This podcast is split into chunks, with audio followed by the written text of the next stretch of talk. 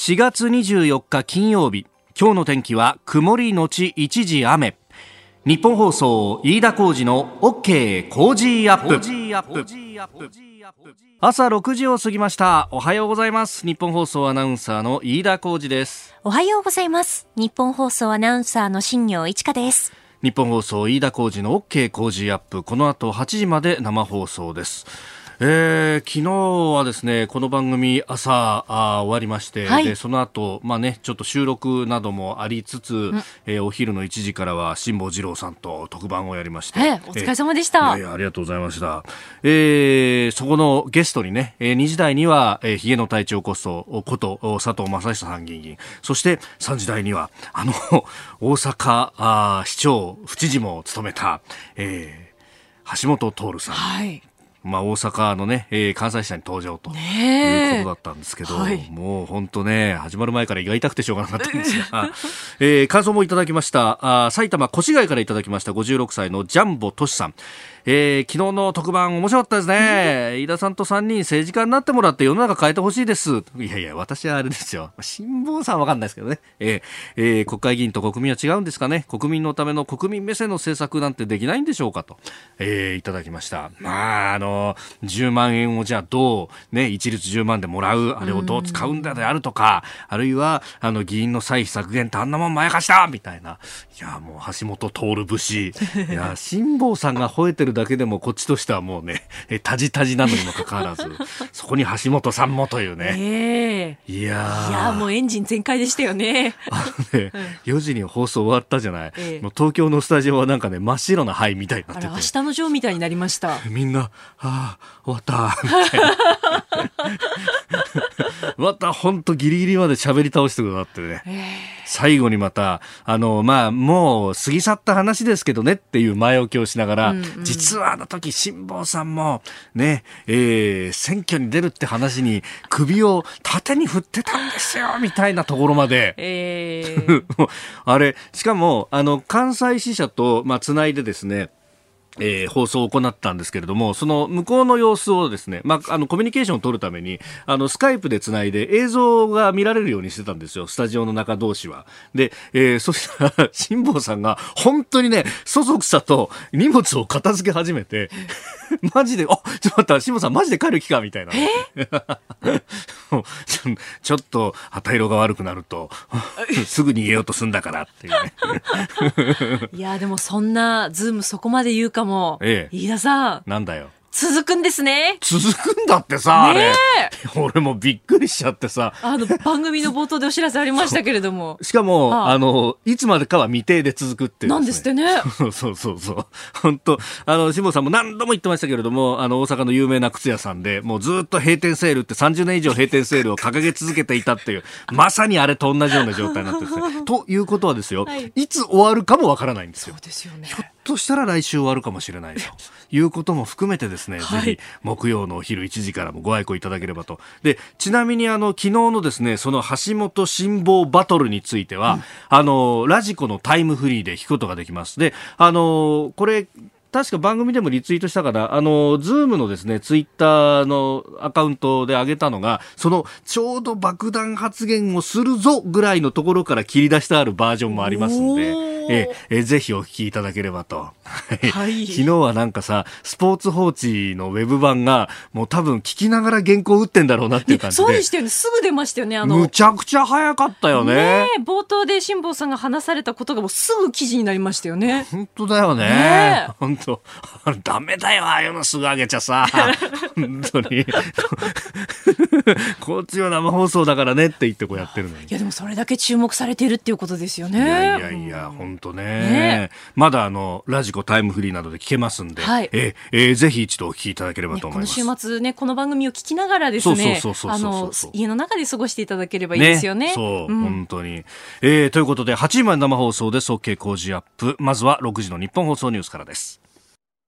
さあ最新ニュースピックアップいたします。スタジオ長官各紙が入ってまいりました。まあ連日コロナコロナコロナというところですが朝日新聞は、えー、加藤厚生労働大臣の昨日の表明軽症者の療養は宿泊施設でと。まあ今までは自宅でということも基本だったわけですけれどもまあ埼玉で軽症と診断されて自宅で入院を待っていた50代の男性が亡くなったということがまあ一昨日明るみになったことで方針を転換したと。まあこれ諸外国でも言われていてロックダウン、まあ、あの都市封鎖が行われた後これがあの感染者の減少にどこまで寄与したかっていうのの検証の中でうんひょっとしたら家でこう自己隔離だとか自宅療養って形になると家族にこう移しちゃうんじゃないかっていうのは、まあ、指摘されていたところ、まあ、それをホテルでなど転換ということ、まあ、ホテルなどが確保できればこれが一番いい方法だと思います、えー、それから読売新聞は感染者集団いわゆるクラスターってやつですね。あれが125箇所あって、えー、まあ、読売の調査ですけれども31の都道府県で出ていると、まあ、クラスター潰しっていうのは引き続きやらなきゃならないんじゃないかという読売は指摘です、えー、それから、まあ、コロナウイルスのね、えー、感染拡大で休業について今、新業アナウンサーもニュースで読んでもらいましたけれども、えー、要請に応じなければ指示だとか強いこともやるぞということ。でそれから、あのー、昨日の小池都知事の会見についてというのが産経と東京新聞は一面トップですね、えー、商店街に自主休業奨励金と産経一面。それから東京新聞の一面は買い物3日に一度にということ、まあ、この辺も後ほどまた7時台に取り上げてまいります、えー、ということで新聞の一面ご紹介いたしました。あなたの声を届けますリスナーズオピニオン。この傾向ジアップはリスナーのあなた、コメンテーター、私、田新業アナウンサー、番組スタッフ、みんなで作り上げるニュース番組です。えー、ぜひご意見を寄せください。えー、今週は特別企画、コロナとの戦い最前線。えー、一都三県の知事が毎日登場しておりますが、最終日今日は埼玉県の大野元弘知事と千葉県の森田健作知事が登場。えー、7時半過ぎからあとなります。えー、ぜひお聞きください。そして今日のコメンテーターは外交評論家三宅邦彦さんです。取り上げるニュースですが、えー、小池都知事のスーパーの買い物対策それから全国知事会が大型連休の国道の通行規制の提言をしたというニュース、えー、さらにラマダン、えー、そして7時26分過ぎから大野埼玉県知事インタビュー、えー、7時40分過ぎからは、えー、千葉の森田健作知事インタビューと続いてまいります。ニッポン放送飯田浩司の OK Cozy up。モーニングライフアップ。今日の早起きドクター。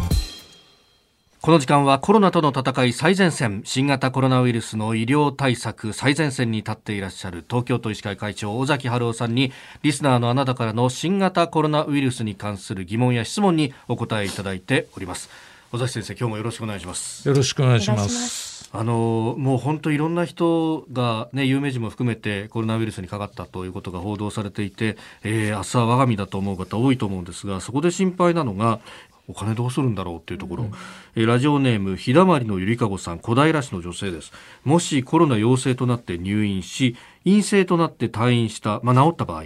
どのぐらい入院費が必要になるんでしょうか？検査や食費部屋代もしものことがありますんで心の準備として教えてくださいといただきました。はい、はい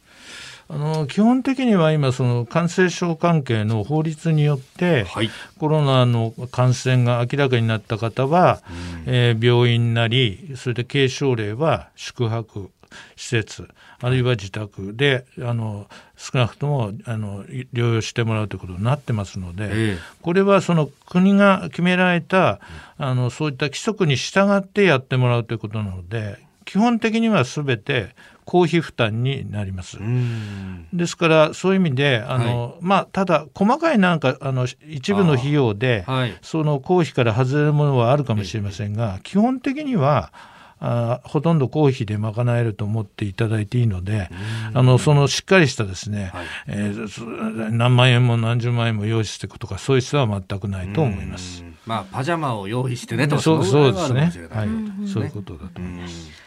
あとこちらですね、ファックスでいただいたんですが、市川市のカルピスゴーンさんからです。食品業を営んでいます。駄菓子を売っていまして、子供が買いに来ますが、みんなおしゃべりしています。静かに並ばせた方がいいのでしょうか？というふうにいただきました。はい。その、まあ、お子さんについてはですね、はい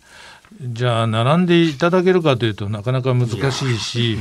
それからあのお子さんの間でどんどん感染が広がってお家の中で親に移してきてるっていうケースは今のところあんまりない言われてるんですね。むしろそのお父さんお母さんが持ってきて、お子さんにかかってしまったってケースはあるんですけども、ですからそのお子様同士でどんどん広がるケースってそん今あんまり言われてないので、はい、神経質になる人はそういう意味ではないかもしれませんが。ただそのお子さんが駄菓子屋に行くというような状態というのはじゃあもしかしたらお母さんも来てるかもしれない。でお母さんはそのお子さんが駄菓子屋さんで遊んでる間に、はい、お母さん同士が、うん、例えば立ってですねぺちゃくちゃやり取りをしてるかもしれない。でそこは大人同士がぺちゃくちゃすれば感染機会になりますから、はい、そそういう意味ではあのよろしくないのかなとかですね。ですからやはりその外出する場合にやはり常にそういうことをですね、はい、考えていただいて、うん、ですからお一人で広い公園で皆さんがただ遊んでると、はい、これは全く問題ないと私は思いますけども、うん、やはり公園で遊ぶ、えー、ジョギングするウォーキングした後はそのまま自宅に帰っていただくと、はい、そういうことが非常に大事だと思うんです。さあでは最後にですねあのお聞きの皆さんに尾崎会長からメッセージをお願いいたします。はい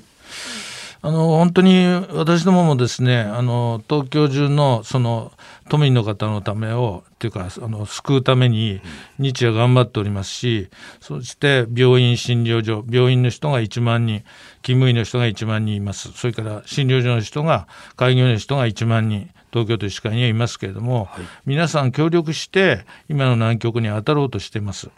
でそこで一番皆さんにお願いしたいことはとにかくずっと申し上げてますが、はい、ウイルスというのはやはり自立して生きることができないんです。うん。反生命体と呼ばれてまして必ず人に寄生しないと生きていけない、うん、そしてある程度寄生してそこからまた排除されちゃうと次の人に移るということでしか生きていけないんですですから人と人の接触を少なくともこの今の2、3週間、なるべく、なるべく避けていただくことによって、ウイルスは人から人に行かなくなるんです。そうすればウイルスは生きていけなくなるんです。そのことを十分考えていただいて、もしかしたら私はもう感染してるかもしれない。それから周りの人が感染してるかもしれないという段階にも入ってますので、ぜひ不要不急の外出は控えていただいて、そしてましてそういう人が集まる密集密接密閉のところには絶対に行かないということで人の流れ人の触れ合いをなるべくあと23週間ここは勝負ですから、うん、ぜひ避けていただくとそして一人でも多くの感染者がこれから出ないように皆さん一人一人が自覚を持って注意していただくということが最も大事なんです。そうしたことをやっていただく間に私たちは一生懸命コロナに対して医療体制、これだったら皆さんを救える体制ができるという体制を今作ってますので、うん、ぜひ、それまでの時間をいただくためには、これ以上感染者を増やさない。これが最も大事でございますので、ぜひご協力よろしくお願いしたいと思います。コロナとの戦い最前線新型コロナウイルスの医療対策最前線に立つ東京都医師会会長尾崎治夫さんに1週間お話を伺ってまいりました先生どうもありがとうございました。ありがとうございました。続きよろしくお願いします。よろしくお願いします。えー、尾崎会長、一週間インタビューをお聞きいただきました。本当毎日切実なね、現場の声というものを届けてくださいました。あの本当、どのかのお医者さんたちも、そして看護師さんたちも、検査技師さんたちも、それからあのこう検体を運ぶだとか、ね、あるいはこの病院をこう掃除するだとかも関わる人たち、みんなあのある意味体を張ってですね、はい、えー、現場で最前線で戦っているということであります、えー、メールでもいただきましたハンドルネームやっこだこさん。この方は東京の耳鼻科医さん耳鼻科医さんというとじゃあコロナにとどう関わるのかというところなんですが、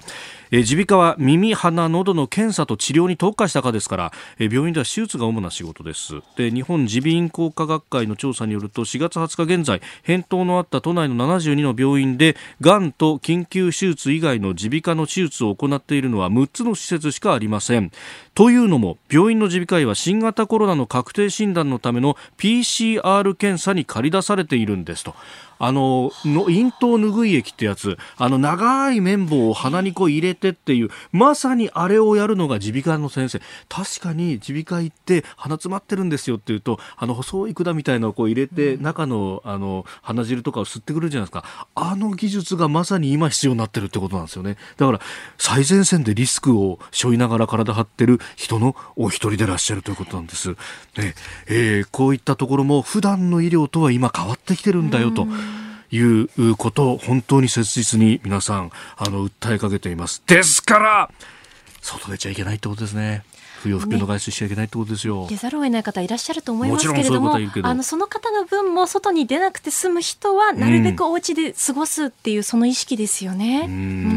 ん。本当にこれは共に戦っていきましょうというしかないんですが、小田さんも本当体気をつけてね。体気をつけて、はい、はい気になる記事といいますか先ほど新業アナウンサーもニュースで読んでくれましたけれども月例経済報告ですね、まあ、足元の景気が悪化しているというのはもうあの釈迦に説法みたいなもんで誰だって知ってるわいって話なんですよ。ところがですねそれが、えー、政府のこの月例経済報告ではようやく出てきたっていうところが大問題でありまして。であの昨日西村経済再生担当大臣もすべ、えー、てコロナだと。影響はコロナなんだということを言っておりました確かにこの月例経済報告の中にも、えー、新型コロナウイルス感染症の影響により景気は急速に悪化しており極めて厳しい状況にあると。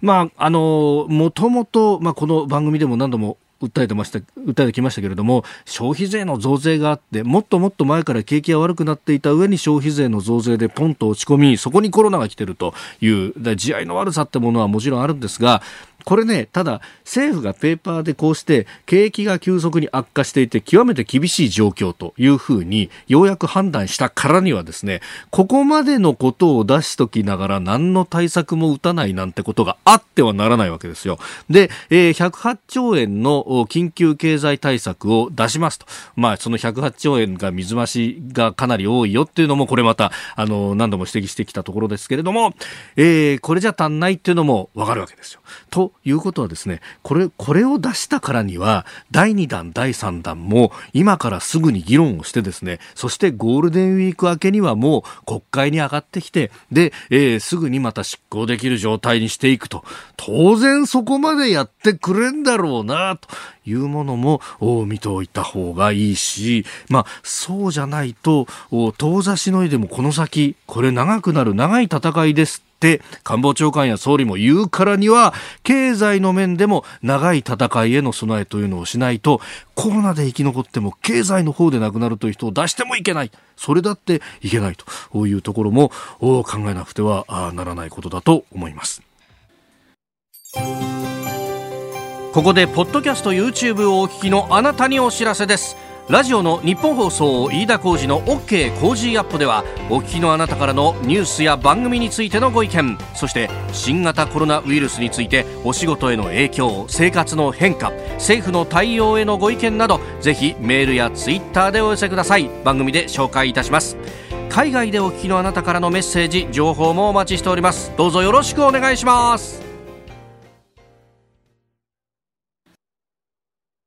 さあ、7時台はコメンテーターの方々とニュースを掘り下げます。今朝は外交評論家、三宅邦彦さんです。サブブースからの登場です。三宅さん、おはようございます。おはようございます。ようございます。よろしくお願いします。まあ、2週間でね、いろんなことがこう変わって、ね、岡江さんの訃報っていうのも本当びっくりしましたあれはショックですよね、うちの女房と同い年だからね、そうですか、一言じゃないんですよ。いや、そうですよね、本当、志村さんの時にも思いましたけど、まさに一言じゃないっていう。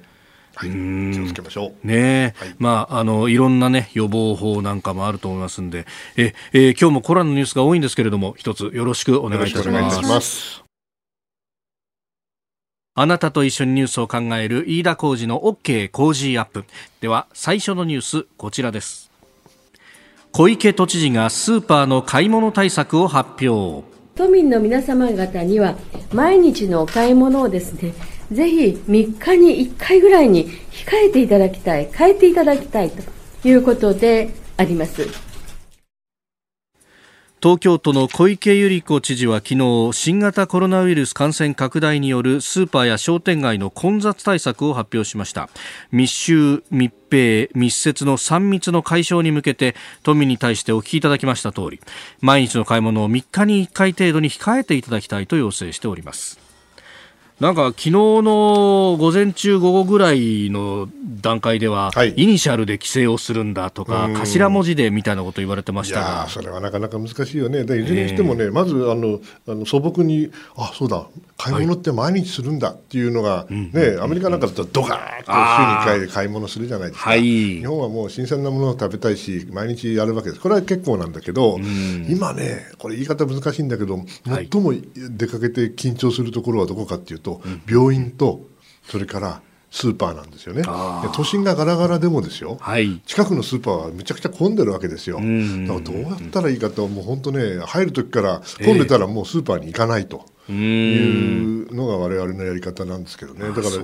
3日に1回ぐらいしか確かにスーパーには行ってません、今。うん。あのメールもやっぱこれに対してね、いっぱいいただいてまして、はい、西東京市からいただきました、正志さん、35歳、会社員の方、スーパーに行く云々よりも、そもそも日常の買い物に行っていいですよと、はっきりおっしゃったのは土地じゃないですか、状況に変化がなく、苛立ちをや焦りを感じているとしか思えないですと、えー、懸命2点、3点というふうにいただきました。まあね、これはこういう危機の時には2点、3点するんですよ、状況も2点、3点するからね、はい、だからって僕、弁護するつもりはないんだけども、いずれにせよ、これあの、みんなフラスト溜まってるからね、誰かのせいにしたくなるの気持ちは分かるんだけども、やっぱりここはある程度、みんなあの心を合わせないと、なかなか結果が出ないですからね、だって7割じゃだめなんでしょ、8割減らさなきゃいけないんでしょ？人との関わり8割減らスーパーに行くってことは、10日に1回行け、はい10日に2回か。ってなるわけ。5日に1回ってことないじゃあ3日に1回ってのは多いんじゃないのとかこういう話になるわね。まあそうですね。正直言って。確かに毎日行ってた人が3日にいっぺんにするとそれは6割ぐらいの削減にまあとどまるっちゃとどまるということになりますもんね。まあ、だけど時間を短くするなりね。いろんな方法があるとは思いますが。うんえー、そそれからまあ海外から聞いてらっしゃる方っていうのも結構いらっしゃいましてサミー・ジーさんこの方をですねサンフランシスコからああ、えー、この接触8割減政策について、はい、えー、47歳の男性からいただきましたが、はいえー、この8割減、さまざまな自治体もね、えー、いろいろ動いてますけれども、8割減ってあくまで手段ですよね、うん、なんかそれ自身が目的として語られているように感じます、えー、政府は8割減ができればどれだけ感染速度を抑えられるのか、えー、8割減の状況をどれぐらいの期間継続するのか、8割減でも感染速度が抑えられない場合にはどんな対策を考えているのかなど、具体的な説明がもっと必要なんだと思いますと。をいただきました。まあ、確かにそうね、あの本当はもっと説明をしなきゃいけないんだろうけど、はい、まあ、実は今問題があって、その政策決定、意思決定をする人たちは、まあ、政治家、選挙で選ばれた人たちですよね、多くはね。だけども、この人たちには医療の、まあ、知識がない、はい、だから専門家を呼ぶ、えー、専門家を国家公務員にして責任を負わせればいいんだけど、そうじゃなくて、うんはい、結局、有識者会議、専門家会議になる、でそこから諮問が来て、はい、諮問に基づいて決断するという形だから、えーえー、じゃあ、その専門家会議の人たちにその細かい話をさせるかというと、それはまた彼らの責任外の部分がありますよね。なかなかね、このアメリカとちょっと違うやり方をして、まあ、それが悪いと言ってるんじゃないんですけど、日本式のやり方なんだけれども、はい、まあ、サンフランシスコうちの娘がいるとこだけども、やっぱりあっちから見るとそういうふうに見えるんだろうなと思いました。うんアメリカの場合はあの CDC 疾病対策センターとかも基本的にはこ国家に属するという形が責任も負っている、えー、ですからそういう意味では一元的なんだけど日本は悪いと言ってるんじゃないですよ。だけど二元的な部分がありますよね、えー、なるほど。それはもう仕組みの違いということになってくるわけですね、はい、そういう形ではやらないということなんでしょう日本の戦後の意思決定の仕方というのはね、まあ、そこはきちんと政治が責任を負うんだと。そう、うん、おはようニュースネットワーク取り上げるニュースはこちらです。大型連休に国道の通行規制を全国知事会が提言。全国知事会は昨日新型コロナウイルス感染拡大防止の提言をまとめ政府に提出しました。大型連休中に都道府県の境を越えた人の移動を最小化するため国が管理する道路の通行規制や駐車場の利用禁止などの特例措置を講じるよう求めたということです。えー、テレビ会議で、えー、国との意見交換会が行われまして、えー、飯泉全国知事会長が、えー、国民大移動と言われる大型連休で人が接触する機会を8割低減するために国とともに達成していきたいと語ったということです。まあね、僕に言わせるとね、はい、あの申し訳ないけど、ちょっとまどろっこしいんですよね、本当はね、もちろん知事会がこういう形で提言をするってことは悪いと言ってるんじゃない、素晴らしいことだと思うんです。はいえー、だけどね、本来は、これ、要するにあの移動をやめろって言ってんだから、要するにロックダウンしろっていうことですよね。ええ、都市を封鎖する。ね、ね、だけどそれはできないわけでしょ、うん、はい、そうなると、要するに強制ができる国、そして命令ができて、うん、そして試験を制限する、だから保証しますと、はい、これが普通の流れなんだけど、ええ、日本ではそれが強制ができないから、ええ、注意喚起はできる、はい、要請はできる、うん、せいぜい指示しかできない、はい、だから当然、あくまで試験については制限はないんだという前提で、そうすると保証もないんだというロジックですよね、うんはい、これロジックとしてはもちろん役人的には間違ってないんだけども、ええ、それが本当にそうするとその強制できないことによってあのじゃあ国道があるから国道の管理は国がやってるんだから国が止めてくれる注意喚起してくれる。早く決めなさい、うん、早く決めましょうと、うん、はい、ね、ここにねやっぱりあの危機管理というものを過去70年間サボってきたというつもりはないけれども、はい、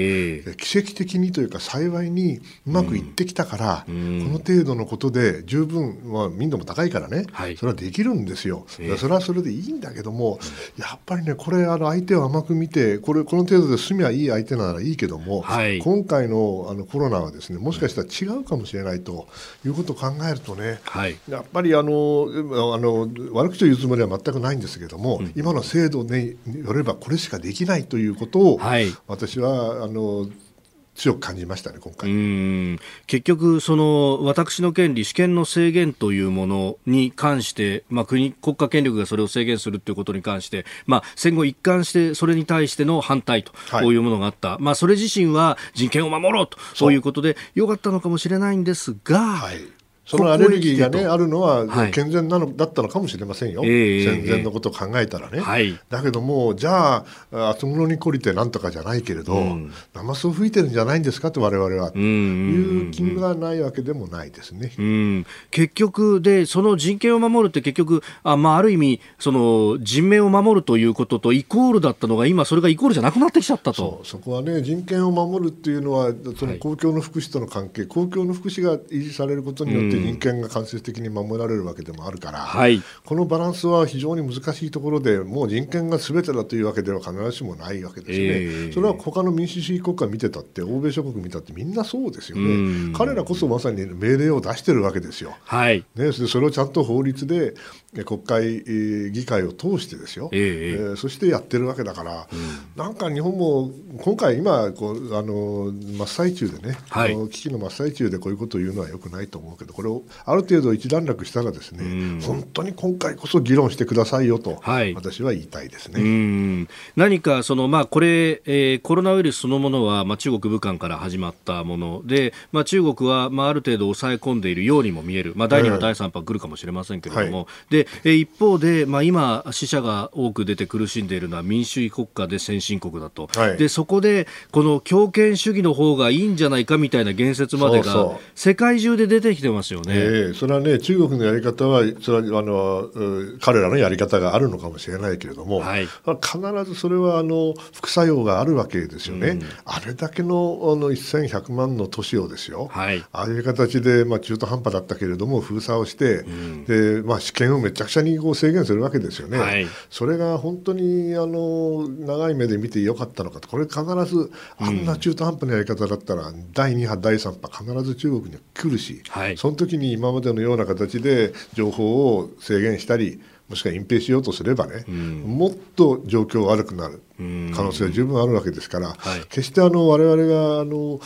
自由で民主的で、えー、情報公開に基づくやり方が間違っているというつもりはないんですが、それは中長期的に間違いが少ないということであって、はい、ね、短期的にはそれはこれは独裁主義のいいのかもしれないだけどそこであの目を奪われてはいけないだろうと思いますよね。うん。えー、続いてこちらのニュースです。新型コロナがラマダンにも影響か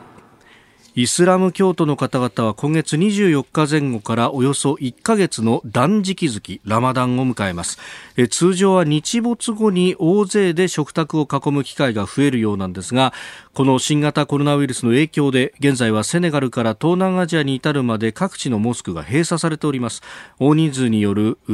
礼拝や集会が禁止されているためおよそ18億人のイスラム教徒の方々は不安を抱えているようです。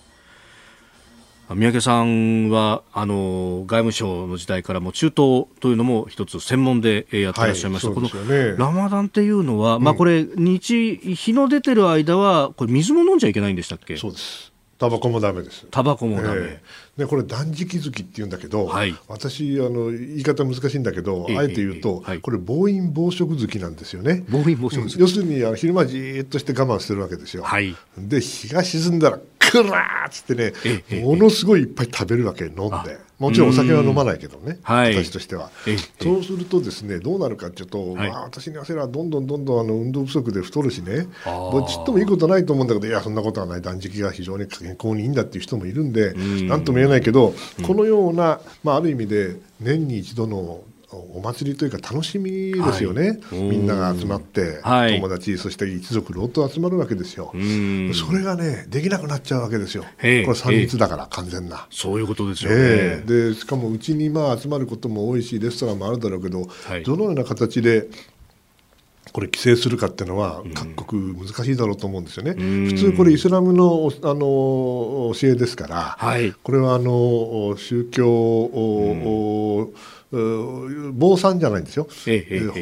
イスラム法学者、はい、ターバン巻いてる人たちだけども、え彼らがファトワというかその宗教の的な解釈をしてですね、はい、こういう場合にはどうするかっていうとあの彼らがあの各地域の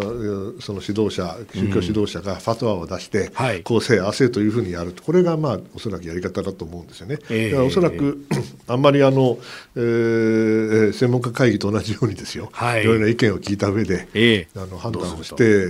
集まるのは10人以上やめなさいとかなんとかいうことを言うんだろうなと思います。だけどこれ実は相当大きなのインパクトがあることは間違いないと思いますね。うん。そこの部分でやっぱりこうもちろん感染症の専門家の意見も聞くでしょうけれどもこのクルアンの解釈どうどう照らし合わすかみたいなところを非常に悩むわけです、ね、立派なクルワーンって言ったじゃないですか。立派じゃないですか。ええ。コーランじゃないですか。あれクルワーンですからね、まあ、それは置いといて、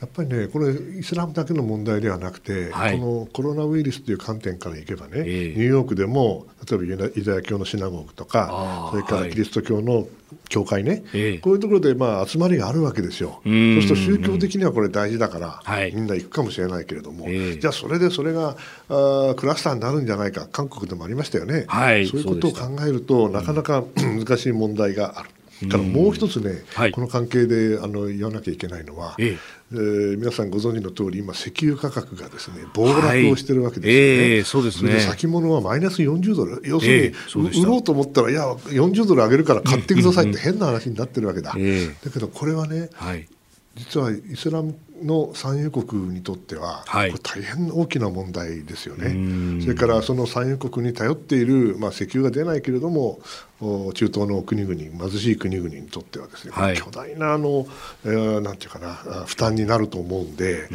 のラマダンでフラストがたまった上にですよ、はい、そして石油が値段が下がって そうすると何が起きるかというと国民の例えば年金とかそういうものが全部カットになるかもしれないっていうようなこれはねかなり大きなインパクトがあると思いますよ。うん、あの福祉はほとんど国にマグロが帰って国が多い中で、はい、そうそうなってしまうと、えこれあのアラブの春って結局そこのところのこう不安不満みたいなものが噴出したわけですよね。そうですよね。ですからまあ同じことが私は起きるとは思わないけども、えー、例えば戦争で大変あの辛い目にあったイラクでね、はい、イラクのあの政府の収入の大半は石油ですから、ね、でそれがあのまあ4、50ドルはい、でなんとか頑張ってきたわけでしょ、うん、それ今、サウジアラビアもね80ドルなきゃだめだって言うんだよね、1バレルあたり。そう。それがねサウジもお前もかっていう感じになる可能性は十分ある、その意味ではなかなか気をつけなきゃいけない時代だと思います、中東はラマダンだけの問題ではなくて、はい、石油の問題も大きなインパクトがあるということでございます。えー、ちなみにシカゴの先物の今の取引ですが、はい、1バレルあたり16ドル67セントで取引を行われているとこれやっていけねえわ。うん昨日に続いて今朝もこの方です。埼玉県の大野元弘知事です。知事おはようございます。おはようございます。よろしくお願いします。医療崩壊という言葉が随分こうみんな口にするようになったというところですが埼玉としてはこれを招かないためにどういう方策がありますか？はい。あのー、もちろんすべての方々を万全ができるといいんですけれども、はい、なかなかそういうわけにはいかないので、患者さんの例えばその重症の方あるいはその無症状の方、はい、こういった方によってその分けていく必要があるということであの先週の金曜日に、はい、えー、専門家の方々にお集まりをいただいてご意見をいただき、そしてあの月曜日に決定をしましたけれども、はい、そのもう重症でそのエクモと言いますけれども、はい、そのいわゆる人工肺ですね、はい、こういったものを回すような人たちっていうのはこれはもう正直できるところ限られているので、これはこれでできるところにやってもらう。それと同時にその重症の方々のネットワーク、その受け入れるために県内でネットワークを作って病院の中でやっていただくこれがやっぱり最悪ここはです。だけは最低でもやんなきゃいけない、はい、なぜならば一番お亡くなりになる可能性が高いところなのでこれやりましょうと。でその下の重症中症軽症とありますが、はい、その軽症の中でもですねちょっと困るのは実はその疑い患者なんです。疑い患者はですねあの陽性かもしれないし、はい。陰性かもしれない、陽性同士は同じ部屋に入れられるんですよ。ああなるほど、ええ、で陰性同士も大丈夫なんですが陽性か陰性か分かんないと例えば一回一回はい、あのその人にうつるかもしれないしうつされるかもしれないので例えばあの防護服なんかも一回一回脱がなきゃいけないんですね。でこういったものをその一箇所に集めようと。でやはりこれでその相当疲弊が進んでますから、はい、そういったことを行うとか、えー、あるいはその、えー、ホテルを活用して、はい、えー、無症状の方やあの大体ですね8日から10日発症からですねえして、えー、軽症の方はそれから重症にほとんどいかないんですよ、はい、最初の頃の軽症でその後重症になる方おられるんですが、はい、やっぱりそういったそのこれまで経験で分かっているところがあるので、えー、そういったところはホテルが使えるようにするとか、えー、自宅療養をお願いするとか、はい、こういったその今分けをしながらあ医療に最大限今も正直負担かかってますがただ崩壊まで至らないように頑張っているというところです。さあそして、まあ、いろいろな行事などもほとんどできなくなってきていると非常に歯がゆいところあるんですが、うん、オリンピック・パラリンピックも、まあ、1年延期という形になりました。で埼玉県ももうここいろいろと競技もあるし、はい、というところですよね、この辺に向けての展望というのは、まあ、今言うのはちょっと早いのかもしれないんですけれども、うん、ぜひ希望の話も聞きたいなと思いますありがとうございます。あの東京に次いで、えー、会場が多いのは埼玉県なんです。であの東京オリンピック・パラリンピックに向けて、うん、我々もその素晴らしい大会に、えー、完璧な形でしたいというふうに思っています。ただ1年の延期については、まあ、これはあの政府があ主導して決められまして我々その、まあ、意見も言えなかったんですがただあのそれをですね1年の延期というからには、はい、それまでに内科的な措置つまりその特効薬とか、うん、ワクチンとかこれをそのきちんと供給していくことが最低限必要だと思いますしそうしないとあの仮に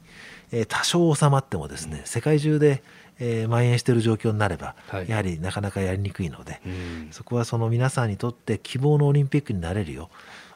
今政府がやるべきことは大きいと思うしそこは協力していきたいと思っています。うんアスリートの皆さんにもこうフォローしたりとかそういうことも必要ですよね、これ1年伸びちゃったってことになるとね。そうですね。あのこれアスリートの人たちもそうですし企業もの活動もそうですし、はい、本当に長く、長い戦いになりますので、ここから我慢、我慢に我慢を重ねて、なんとか早く封じ込めるとい。うことが大切だと思います。最後に県民の皆さん、あるいはあ1都3県聞いてらっしゃる皆さんに、えー、伝えたいことをお願いいたします。あの外出の自粛等によって一定程度効果が出ています。ということは今その特効薬がない中で皆さんの行動特にその不要不急の外出をしないこれが一番大切でありますのでぜひですね何度もこれ耳にタコができてるかもしれませんがぜひご協力よろしくお願いします。ステイアットホームなわけですね。その通りです。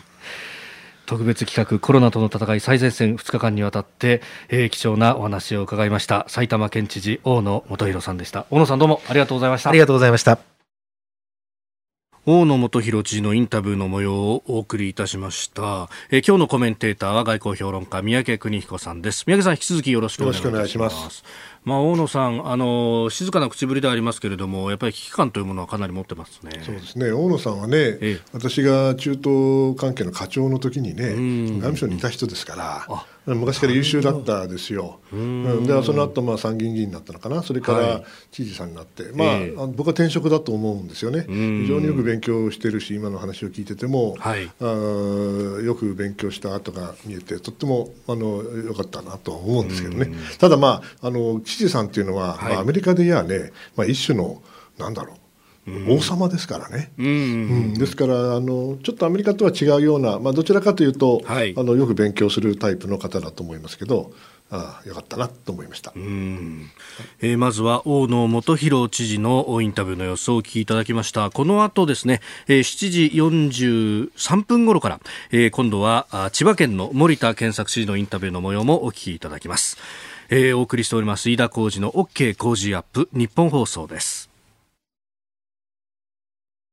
時刻は7時35分になりました。さあメールやツイッター様々いただいております。現場からの声というのもね届きますね。62歳の主婦の高子さん、え東京目黒区にお住まいです。主人が医師なんですと、うん、あ毎日疲れて遅くに帰宅します。夕飯が終わるともうすぐ日付が変わるぐらい、えマスクも消毒薬も足りず家から持ち出しですえー、アルコール度数77度の消毒液が今まで1万円で買えたのに、えー、最安値でも4万5千円です。もう買えません。今のところ感染してはいませんが、保証はありません。えー、春節の頃、1月の末ですかね、えー、中国だけのことだと人事だったんですが、ゴールデンウィークももうすぐです。辛いけど外出は自粛しましょうと。毎日緊張感のある生活ということになってしまいますね,、まあね、僕、毎日 CNN 見てるんですけどね、はい、必ず言うのは、医療関係者はヒーローだと、うん、英雄だと、うん。はい、あの、大変な苦労されてるってことを必ずね、誰かが言うんですよね、えー、僕は日本はもっとね、言っていいと思うんですよ、はい、彼ら、本当に最前線で戦ってるんですからね、ですから本当に頭が下がるんで、あの何度言